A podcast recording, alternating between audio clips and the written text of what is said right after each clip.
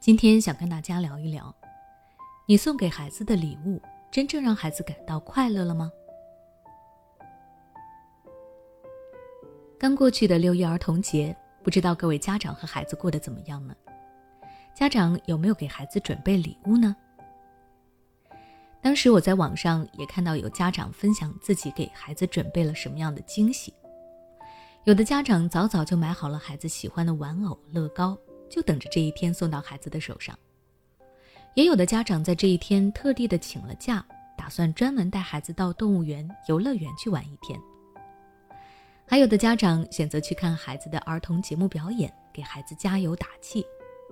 当然了，也有家长选择在晚上和孩子一起出去吃一顿大餐。不管哪种选择，都是为了能够让孩子开开心心的过六一。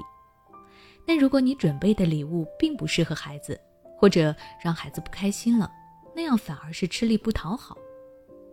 举个例子，前几天我听我的朋友跟我分享他们幼儿园其他家长送给孩子的礼物，其中有一位家长送给孩子一个大金戒指。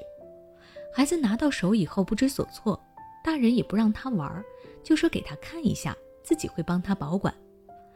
看着其他的孩子玩得很开心，自己有礼物又好像没有，这个孩子的心情可想而知。儿童节是孩子的节日，家长们都希望孩子能够快乐过节，所以给孩子准备礼物的心情很值得肯定。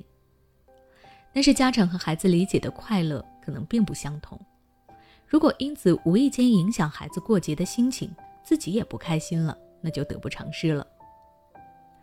想要让你送出的礼物得到孩子的欢心，让孩子真正收获快乐，那么下面我提出几点建议。第一，家长要了解孩子的兴趣爱好。既然是想让孩子开心，给孩子送礼物，那么最好送的就应该是孩子喜欢的东西。家长平时可以多留意孩子在家中或者在外面对哪些事物感兴趣，然后挑选出对孩子有意义又是他喜欢的东西。比如，孩子每次放学都会喜欢去学校隔壁的书店逛一逛，家长就可以细心的去观察孩子都在书店里看些什么，然后给孩子买一本他会感兴趣的图书，相信孩子会非常的开心。第二。不要攀比送礼。有些家长不知道要给孩子送什么礼物，又看到其他的爸爸妈妈给他们孩子送的礼物十分的昂贵高级，为了不让自己掉面子，家长可能也会硬着头皮去学这些爸爸妈妈一样买一些高级的礼物，但是没有考虑过自身的条件以及孩子真正想要的是什么，最后搞得双方都不愉快。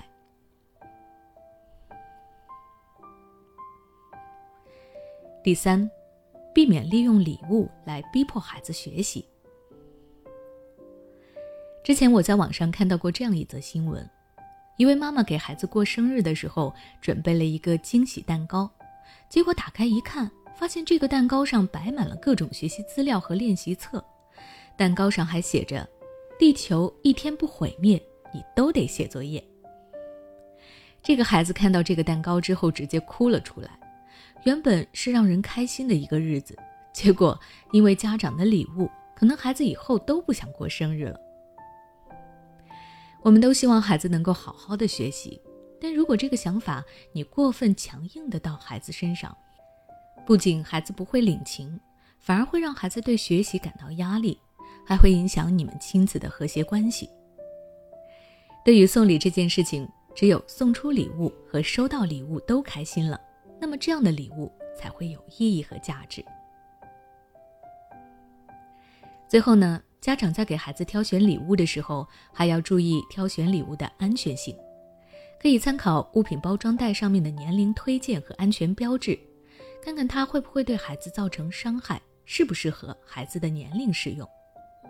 如果你实在不知道该怎么准备这份礼物，还可以带着孩子去体验新鲜的事物。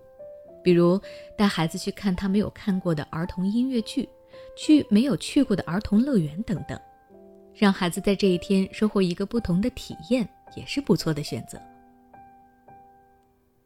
那今天的分享到这里就结束了。其实，孩子最需要的礼物就是家长的陪伴。想知道应该如何高质量的陪伴孩子？欢迎关注我的微信公众号“学之道讲堂”，回复关键词“陪伴”就能获取相关教育知识了。每当我们感叹生活真难的时候，现实却又告诉我们，生活还能更难。工作、事业、爱人、孩子、父母亲朋，这一切的一切，就像一张大网一样，把你层层束缚其中。你经历了疲惫、辛苦。无奈，还有悲痛。如果你只是一个人默默承受，那你迟早会崩溃。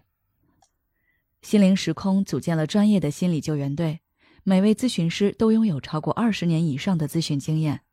只要你需要，我们就在。微信关注“心灵时空”，后台回复“咨询”就可以体验十五分钟心理清诊了。